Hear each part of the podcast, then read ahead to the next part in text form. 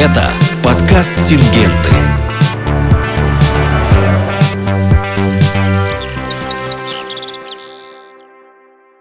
Здравствуйте, меня зовут Иван Безбородов, я менеджер по цифровому маркетингу, и вы слушаете подкаст «Сингенты». Сегодня мы снова в московской студии и говорим об...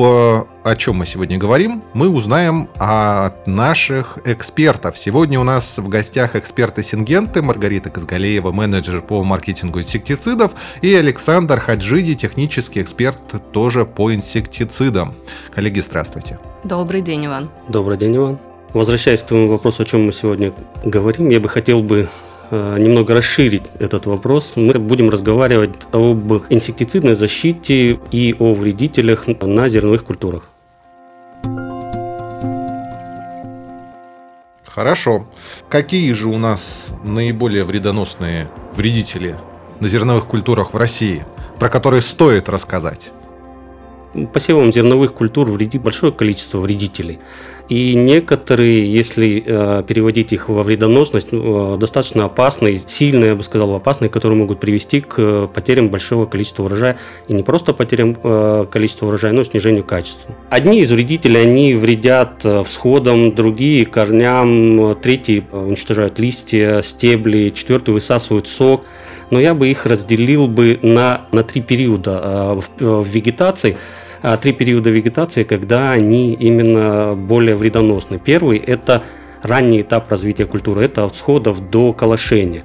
Второй этап, а, можно так сказать, это ранневесенний этап. Он, конечно, больше свойственен для озимых э, колосовых, но эти же вредители встречаются на ревых культурах тоже в этот же период. Он идет от возобновления весенней вегетации, это кущение, э, выход в трубку до начала колошения, цветения, колошения. И третий этап – это вредители второй половины вегетации. К наиболее опасным вредителям ранних сроков вегетации я бы отнес вредители, которые появляются от сходов до кущения, такие вредители, как злаковые мухи, жужелицы, проволочники. Ну, проволочники – это личинки жуков семейства щелкунов. Ну, также совка озима и другие, которые ну, в основном встречаются в этот период. У этих вредителей вредят э, в этот период период – это личинки. Ранневесенний период я бы отнес, это как раз период возобновления вегетации у зерновых колосовых, я бы отнес таких вредителей, как бложки зерновые, пьявицы, ну и другие вредители. В основном э, они повреждают листья, ну и также эти вредители повреждают не только зимы, как я сказал, возобновление но и ровые культуры. И к вредителям э, третьего периода, как я уже говорил, это вторая половина вегетации. От э, фазы колошения до созревания можно отнести такие вредители, как клоповредная черепашка, трипсы, злаковые тли, хлебные пилильщики, хлебные жуки. Они в основном большей части повреждают генеративные органы. Это условное разделение. Клоповредная черепашка может вредить и во второй период. А, трипсы тоже могут вредить во второй период, но наиболее вредоносность их сказывается в тот э, период как раз именно второй половины вегетации. Кроме причиненного вреда, некоторые вредители, например, тли, еще переносят опасные вирусы. Ну, все эти вредители и повреждения ими, вызываемые ну, могут приводить к заметному снижению урожайности и качества получаемого зерна. Хорошо, давай еще раз напомним, какое у нас разделение вот на эти три периода мы озвучили? Мы озвучили разделение на три периода. Это э, ранний период, это от сходов от посадки до колошения. Второй период – это ранний весенний, это возобновление весенней вегетации до цветения колошения. И э, вредители второй половины вегетации – это от колошения до созревания. Мы сейчас говорим про яровые культуры. Это не только яровые, это и озимые, и яровые. Хорошо, то огромное количество вредителей, которое есть, оно предельное, ну, то есть мы все озвучили, которые, в принципе, есть, или есть какие-то, я не знаю, там, новые, которые появились в последние годы? Ну, я бы не называл их новые. Вредителей очень много. Почти 300 видов разных э, насекомых вредит озимой пшениц. Из них 140, которые официально признаны сильно вредоносными. Всех их перечислять смысла нет, потому что определенные вредители могут иметь экономический порог вредоносности, наносить большой вред, а некоторые нет. Но если говорить о новых, на тех, которых мы раньше не обращали внимания, то сейчас появляются такие вредители, которые начинают э, активно вредоносить, это такие как клещи, клещики, злаковые листовертки. Раньше э, на них хозяйство не обращали особо сильного внимания, но теперь в некоторых районах нашей страны вредоносность выходит, можно так сказать, даже на тот уровень, когда приходится делать дополнительные обработки против них. Ну, естественно, такие, есть определенные вредители, которые уже существовали, такие как пиявица, допустим. У них растянуты сроки выхода, что приводит к дополнительному усилению э, именно их э, вредоносности. А почему? Ну, во первую очередь, это происходит э, и из-за тех погодных условиях, и плюс жуки эволюционируют, можно так выразиться. Все у нас изменяется. И как и мы подстраиваемся со своей системой защиты, чтобы бороться с ними, так и жуки стараются развиваться, чтобы питаться. Э, они, по сути, выживают, питаются, а мы пытаемся их уничтожить. Они, да, вредят нам, мы их уничтожаем. Они подстраиваются. Пьявятся, допустим, если раньше она больше основной вредила именно ранней весной, начинала вредить, то сейчас она может из-за растянутого выхода своего э, может вредить и на флаг-листе. А флаг-лист это почти 30% урожая, больше даже 30% урожая. И, естественно, обгрызая флаг-лист, она может достаточно сильно снизить. Вот э, как раз вот этот момент. Плюс мы с одними вредителями боремся, мы их убираем, и, естественно, их нишу занимают другие вредители, которые выходят, такие как клещи, злаковая листовертка, которые ну, как раз вот именно а, повышают свою вредоносность. С каждым годом нарастает количество, можно так сказать, не просто численности, но и количество поколений. Ну, если у некоторых вредителей четко э, определенное количество поколений, допустим, златковая листовертка одно поколение, то по тлям э, может увеличиться количество поколений э, вредоносных. Мы сейчас про какие регионы России говорим? Если разделять все регионы, то в каждом регионе будут превалировать свои вредители. Я говорил общую ситуацию по всей стране.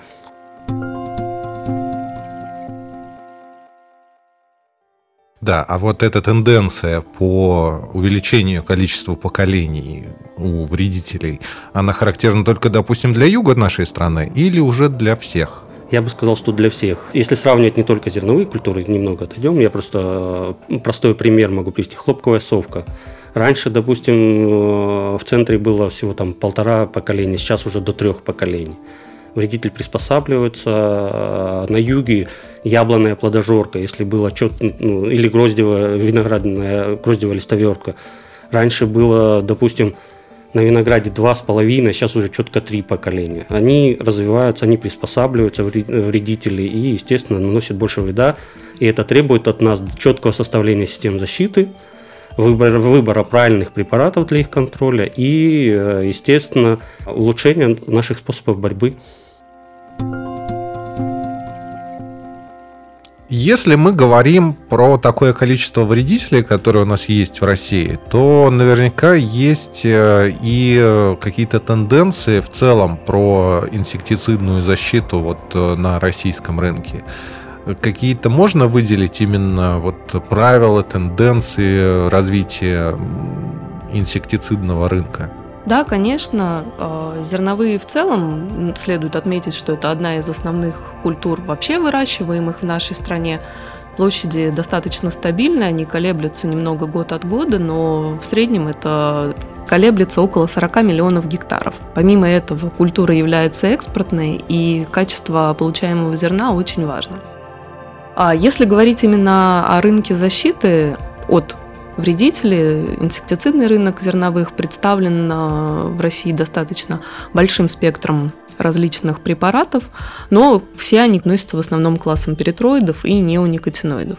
Если говорить о том, какие площади занимают а, инсектицидный рынок, сама площадь возделывания культуры это 40 миллионов, но при этом а, обрабатываемая площадь инсектицидами за последние пять лет увеличилась более чем на 10 миллионов гектаров, и если в 2018 году это была площадь порядка 20 миллионов, там 19 с небольшим, то уже в сезоне 2022 года обработки инсектицидами на зерновых составили около 29 миллионов, практически 30, э, то есть такой колоссальный рост за последние пять лет наблюдается, и при этом этот рост, э, он стабильный, то есть нету никаких никаких провалов по годам, он э, поступательно увеличивается каждый год на несколько миллионов. То есть в следующем сезоне мы в целом тоже можем ожидать прироста именно по этому сегменту. Если мы видим, что с 2018 года, соответственно, настолько выросло количество площадей под инсектицидной защитой, то Почему это произошло? Препараты подешевели или э, там стало больше вредителей везде или еще какая-то причина? А, нет, здесь скорее причина в том, что, как мы говорили ранее, что зерновые являются основной экспортной культурой для страны, и мы, в принципе, являемся лидерами по экспорту зерна. Э, хозяйства и агрономы уделяют все больше внимания и именно качеству производимого зерна, и поэтому обращают гораздо больше внимания на то, чем они обрабатывают, как обрабатывают и сколько обрабатывают. То есть если ранее на инсектицидных обработках хозяйство могло сэкономить, то есть оно не стояло во главе угла, когда ты выбираешь о том, что из э, агротехнических или агрохимических операций ты будешь делать, на инсектицидах могли сэкономить,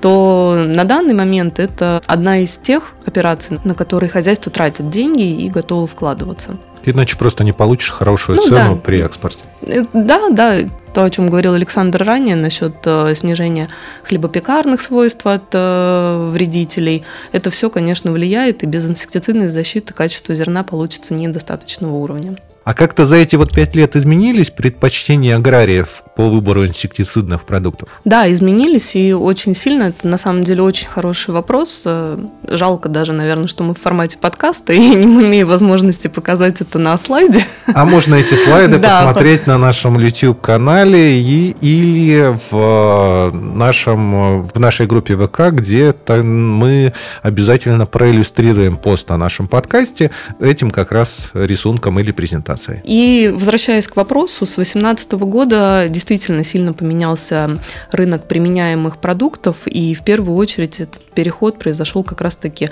в применении соло-продуктов.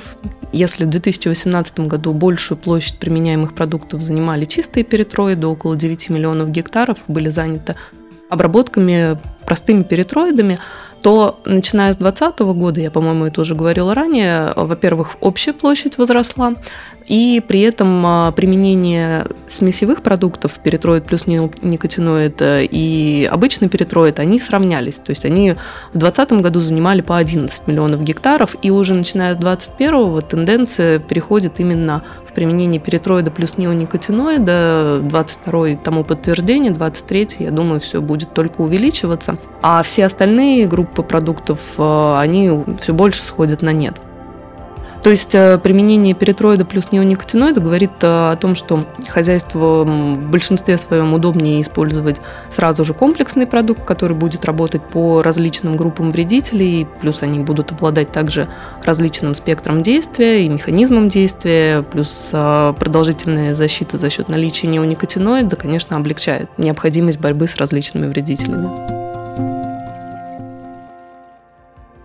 Если говорить про методы борьбы с э, этими вредителями, какие были, какие есть современные? Сейчас на рынке инсектициды на зерновых представлены в основном двумя действующими классами. Наиболее распространены это препараты на основе перитроидов и неоникотиноидов. У каждого из э, действующих веществ из этих классов есть э, различные преимущества и недостатки. Например, перитроиды проявляют эффективность уже при сравнительно низких положительных температурах, обладают выраженным нокдаун-эффектом, но при этом по механизму действия они относятся к контактным действующим веществам и обладают небольшим защитным периодом. В свою очередь, неоникотиноиды относятся к системным действующим веществам. Для них нужны более высокие температуры и также активная вегетация растений. Но э, они обладают э, при этом более длительным защитным периодом и по механизму действия относятся к кишечным. На рынке эти действующие вещества представлены как в соло-формуляциях, так и в смесевых комбинациях продуктов. И начиная, например, с 2020 года очень четко прослеживается тенденция перехода от использования соло-препаратов, которые в составе имеют только одно действующее вещество, к так называемым комбинированным а, продуктам, которые в своем составе имеют и перитроид, и неоникотиноид. Также встречаются продукты на основе фосорганики, но их применение с каждым годом снижается. Ну, из-за чего люди выбирают смеси? Это в первую очередь то, что расширяется спектр угу. и э, добавляются положительные свойства от каждого действующего вещества. И контактный нокдаун-эффект, и продолжительное действие. Кишечное контактное и контактное и системное действие передвижения по растению – это вот дополнение. И в будущем, э, если говорить о будущих продуктах, это продукты широкого спектра, обладающими всеми свойствами, которые возможны. Э, хозя... Э, хозяйство, агроном хочет взять продукт, который можно отработать сейчас, и на некоторое время забыть о том, что там в поле есть вредитель, потому что у него в это время куча других работ, которые тоже нужно выполнять. Ну а будущее это зачем? Будущее за наиболее продвинутыми комбинированными препаратами. Например, таким препаратом является новый продукт Эйфория Топ, который отличается от всех существующих препаратов на рынке наличием дополнительного третьего действующего вещества в своем составе. Этим действующим веществом является люфенурон, который относится к классу бензоил-мочевин. То есть, если ранее мы говорили о перитроидах и неоникотиноидах, то вот люфенурон относится к еще одному отличающемуся классу действующих веществ. А он системник или контактник?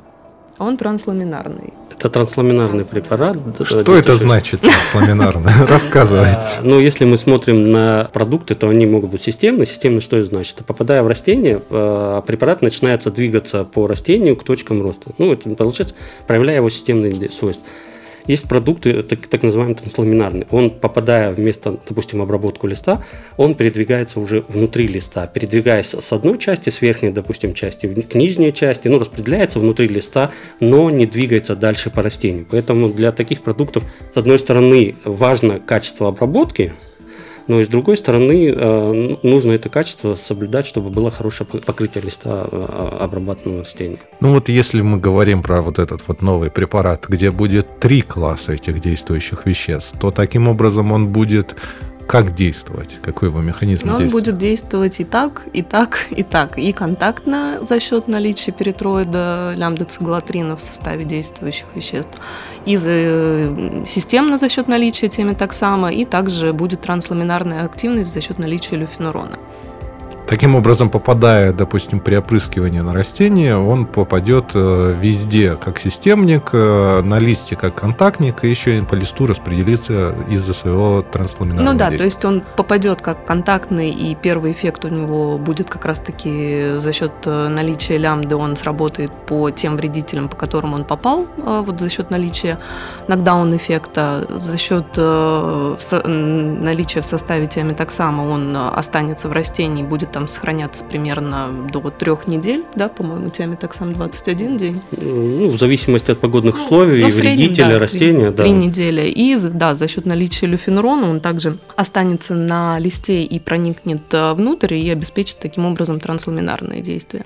Ну, я бы тут сказал, даже э, особенность люфенурона не в том, что какие-то трансламинарные свойства, а о том, что по сути, такого действующего вещества на зерновых не было. Его знают хорошо хозяйства, которые используют, ну, выращивают специализированную культуру, такие как, допустим, сад, виноград, картофель. Он там есть. По сути, люфенурон – это, можно так сказать, противочешуекрыльное действующее вещество. А, это добавляет к э, эйфории топ эффективность против чешуекрылых вредителей, чего раньше не было у других препаратов, которые использовались на защите зерновых. Качественного чешуекрыльного контроля не было. Но плюс – Лефенурон – это не только чешуекрыльное действующее вещество, он обладает хорошим авицидным действием. Что такое дает авицидное действие? Это в первую очередь расширение окна применения. Ну, по сути, раньше э, продукты контактные, системные, они действовали именно на э, самого вредителя. Они действовали системные на питающейся стадии, чтобы вредитель, допустим, клоп проколол э, растение, и э, высасывая сок, э, впитал в себя тиамитоксам, грубо действующее вещество, тогда он погибал. Контактное свойство это на него попадало. Здесь добавляется третье, потому что э, вредители развиваются, э, у них есть стадии, как питающие, так и не питающие. И одна из этих стадий не питающая это яйца. Клоп, трипсы, они откладывают яйца, жуки и другие, они откладывают яйца. Так вот, благодаря люфенурону, который действует на яйца, мы, у нас получается, что мы уже контролируем более широкое окно стадии развития вредителя. От яиц до взрослых э, самок, э, взрослых имага, что э, как расширяет окно его применения, так и э, повышает его эффективность и позволяет более эффективно бороться с вредителями, такими как ну, клоп вредная черепашка, трипсы и другие вредители за счет чего люфенурон э, обладает таким действием на яйца, так как э, его принцип действия – это ингибирование синтеза хитина, и просто не происходит процесс отрождения личинки из отложенного яйца, если это яйцо было обработано препаратом. Понятно. Ну, таким образом, как бы действие идет не на одно поколение, а на несколько сразу, даже будущих поколений. Кстати, вот это одно из Да, свойств. хорошо. Даже если э, вредитель, э, напитавшись люфенуроном, не погиб от его применения, но в него уже попало это вещество, то следующие поколения, которые будут откладываться, допустим, трипс будет откладывать следующие яйца, э, они уже будут стерильны. Новых поколений не будет возникать. Вот как раз вот это вот э, дополнительное трансавариальное э, стерилизующее действие у люфенурона присутствует, что позволяет бороться даже с следующими поколениями вредителями, как ты сказал. Ну так э, и какие же еще у нас вредители-то есть, которые мы не озвучили? И, наверное, вот э, прежде чем мы перейдем к этому вопросу, а вообще нужно ли сейчас зерновым в России вот эта вот защита от э, чешуекрылых, которой не было раньше? А, Если говорить о зер... э, чешуекрылых вредителях, ну, в первую очередь, как я уже говорил, развивается, есть э, совки, э, озимые совки, которые вредят на начальных этапах, есть злаковые листовертки, которые вредят более поздней стадии. Сейчас, э, особенно в южных регионах, это Краснодарский край, Ставрополь, Ростов, э, злаковая листовертка приобретает достаточно большое э, значение во вредоносности. И хозяйство уже задумывается о том, как с ней бороться. И добавление этого действующего вещества поможет им уже иметь определенные эффективные методы борьбы. Мгм. Хорошо, значит, нужно. Нужно, одним словом, если говорить особенно про южные части нашей страны. Насколько все-таки вредоносны вот эти вот вредители, которые ты озвучил? Ну, если говорить о вредоносности, то, в принципе, э, она отличается у каждого вредителя, и каждый вредитель наносит свой вред. Ну, разбирая каждого вредителя, давайте вернем, ну, э, возьмем основных, которые сейчас есть, э, вредят э, зерновым культурам. Ну, первое, начнем со всходов. Первый вредитель – это жужелицы, проволочники. Ну, жужелица, по сути, она распространена по всей э, территории европейской части России на зерновых. Это достаточно опасный вредитель. И простой факт, она может повреждать не только пшеницу, но и другие культуры.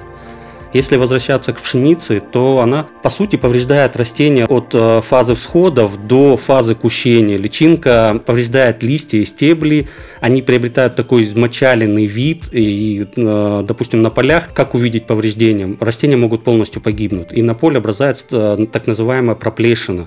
Это пустой участок, где нет растений. Он- Она может как снизить, ну, ну, повредить э, листья и стволы, что приведет к снижению урожайности, так и полностью уничтожить растения. Но это личинка. Но еще также многие не обращают внимания вредоносность жуков, э, которая проявляется на колосьях.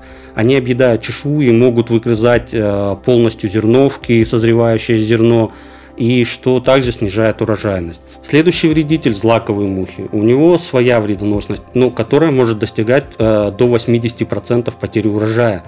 Бывают разные злаковые мухи, мы не будем сильно останавливаться на каждой. Это и гессенская, и апомиза, и другие.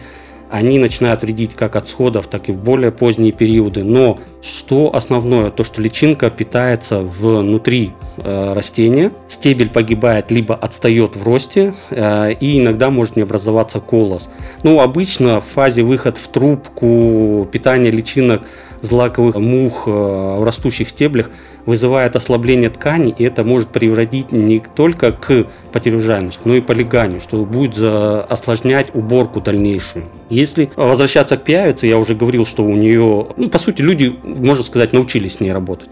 Они могут ее легко контролировать, считается, что там просто перитроидом, но Сейчас у пиявицы уже более растянутый выход. И Я как говорил, не всегда люди успевают к- качественно с ней отработать, и вредитель может э, вредить аж до самого флагового листа, повреждая его. Вот как я говорил, они скелетируют листья, это если жуки, если личинки, они выгрызают часть растений, часть листа, мякоть листа, ну, это также приводит к снижению урожайности. Следующий вредитель – тли. Я говорил, что они могут являться э, переносчиками вирусами, что приводит их к заражению. Но кроме этого, они высасывают сок надземных органов растений. Ну, в основном обитают на листьях, это злаковые тли, э, стеблях, э, листовых влагалищах. Если э, будет сильное заражение молодых растений в период выхода в трубку, то в этот период оно способно нанести э, серьезный вред э, вплоть до гибели полностью растений. А Если тли более поздний период, когда идет созревание зерна, то это приводит к резкому снижению качества зерна и э, проявляется такой показатель, как щуплость. М- Менее выполненные зерна, ниже натура, ниже качество зерна. Пилильщик, он подгрызает, повреждает растениям щуплый колос образуется, надгрызанные стебли пилильщиком ломаются, тоже снижение урожайности, но и э, снижение, ухудшение качества уборки, потому что урожай полегает, его нужно поднять, убрать пшеничный комарик, другие вредители. Но особо я остановился бы на двух таких вредителей. Это трипсы, и э, клоп вредная черепашка. Э, многие недооценивают трипсов э, по их вредоносности. Трипс э, не только повреждает, снижает урожайность, э, вызывая белоколосость, щуплость, но если трипс будет на семенных посевах, э, это уже доказано, есть научные результаты, он э, очень сильно может повлиять на семена. В чем э, это проявляется? В зависимости от степени повреждаемости семян, Э, изменяется их состояние будущих растений, которые будут выращены из этих семян. Чем сильнее повреждения, тем будут хуже развиты растения из этих семян. Поврежденные семена дают э, всходы, характеризующиеся замедленным ростом, меньшей длиной, пониженным числом корней и стеблей. Это все повреждения трипсов, э, предыдущие до уборки урожая, влияет уже на следующие, это семенные ну и ослабленные растения, они плохо противостоят ну, неблагоприятным факторам, то же самое засухи и плюс поражением болезнями, ну и теми же самыми вредителями, они менее устойчивы. Воздействие личинок пшеничного трипса на семенное зерно приводит к существенному снижению продуктивности растений, выращенных из этих семян. А если трипс повредил э, зерно, э, семена, выращенные из него, уже не дают ту продуктивность, которую можно было получить. Ту, ту, ту урожайность ты имел в виду? Ту урожайность. Э, клоп вредная черепашка Здесь вообще, здесь вредят и э, личинки, э, и клопы. Клопы начинают выходить при достижении определенных температур. Они уже начинают питаться. Да, э, может быть, они не так вредоносны, но по э, ЭПВ принципе, э, в этот период э, на необработанных полях он может достигать на, на зимовьеровой, по-моему, 0,2 до 1 клопа на квадратный метр. Достаточно маленький показатель, что уже нужно работать. Чему оно приводит? Ну, в первую очередь, они высасывают сок, и это приводит к э, повреждениям, таким как белоколосость может происходить увядание, если на ранних этапах, а, когда выходит клоп из зимовки, это может приводить к гибели центрального листа, это флаг-лист, который дает основную урожайность. Ну и затем может погибать все растение. Если более поздние фазы, это колошение цветения, повреждение клопам вредной черепашки, они выглядят примерно как замедление роста растения, а, недоразвитость колоса, мы не получим там качественное зерно, и, естественно, это белоколосость, пустые зерна. Ну и кроме того, если фазу полное цветение, там, ну, цветение, полная восковая спелость в этот период это в первую очередь э, снижение качества зерна, это частично белоколосость, ну и в большей э, очередь это усыхание зерна и снижение качества зерна. Если в этот период клопредная черепашка повреждает зерно, ну, по сути, э, впрыскивает туда свою слюну, грубо говоря, чтобы размягчить ткань, чтобы которой можно было дальше питаться. И это приводит к тому, что ухудшаются хлебопекарные качества. Из этого зерна уже потом тяжело получить хлеб нормального качества. И плюс это снижает э, содержание клейковины, что очень важно, допустим, для южных регионов при экспорте зерна. Многие обращают на содержание клейковины. Так вот, повреждение клопом вредной черепашки снижает хлебопекарные качества, содержание клейковины. Ну и также снижают схожесть, как и трипсы, у, э, если использовать их как семенные. Ну, если возвращаться к новым вредителям, клещик и злаковая листовертка, клещи, ну, допустим, зим, зимующий, у него оптимальная температура э, для развития может быть от 4,5 градусов до 23,5 градусов. В принципе, вредит он больше э, зимой. В, этот период э, малоактивной вегетации, а клещ уже вредит. Ты сказал плюс. Какая зима? Плюс 3. Или ты имел в виду минус? А, плюс 4 градуса. А, ну, по сути, на юге зима такая, что там мало снежного покрова и встречаются плюсовые температуры. Так, при достижении 4,5 градуса а, клещ уже начинает вредить. В это время еще никаких обработок не проводится, потому что первые обработки проводятся там при температурах уже 10 11 градусов. Когда говорила Маргарита о перитроидах, которые работают в зимний период, ну, который при низких температурах работает. Но здесь особенность, что, что перитроиды не дают той эффективности, здесь нужны против клещей специализированный препарат. Ну и плюс, как я говорил, зимний период он может вредить, но и э, на северных регионах он может и уже в летние периоды вредить.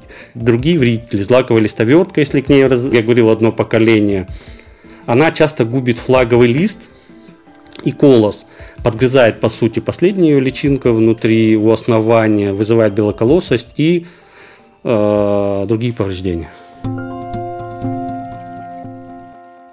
Хорошо, мы вот так снова детально и подробно обсудили э, вредителей. Как насчет действующей системы защиты? Ну, я бы сказал так, что методы борьбы с вредителями, они только не химическая часть, это последняя часть. Надо начинать совокупность методов использовать. Это агротехнические методы и химические методы. Если смотреть на агротехнические методы, они бы в себя, ну, целый комплекс этих э, мероприятий включают вот эти методы. Ну и первое – это своевременная предпосевная обработка почвы, так как многие вредители зимуют поле в почве, она позволяет э, уничтожить их и снизить э, дальнейшую вредоносность от них. Равномерная заделка семян.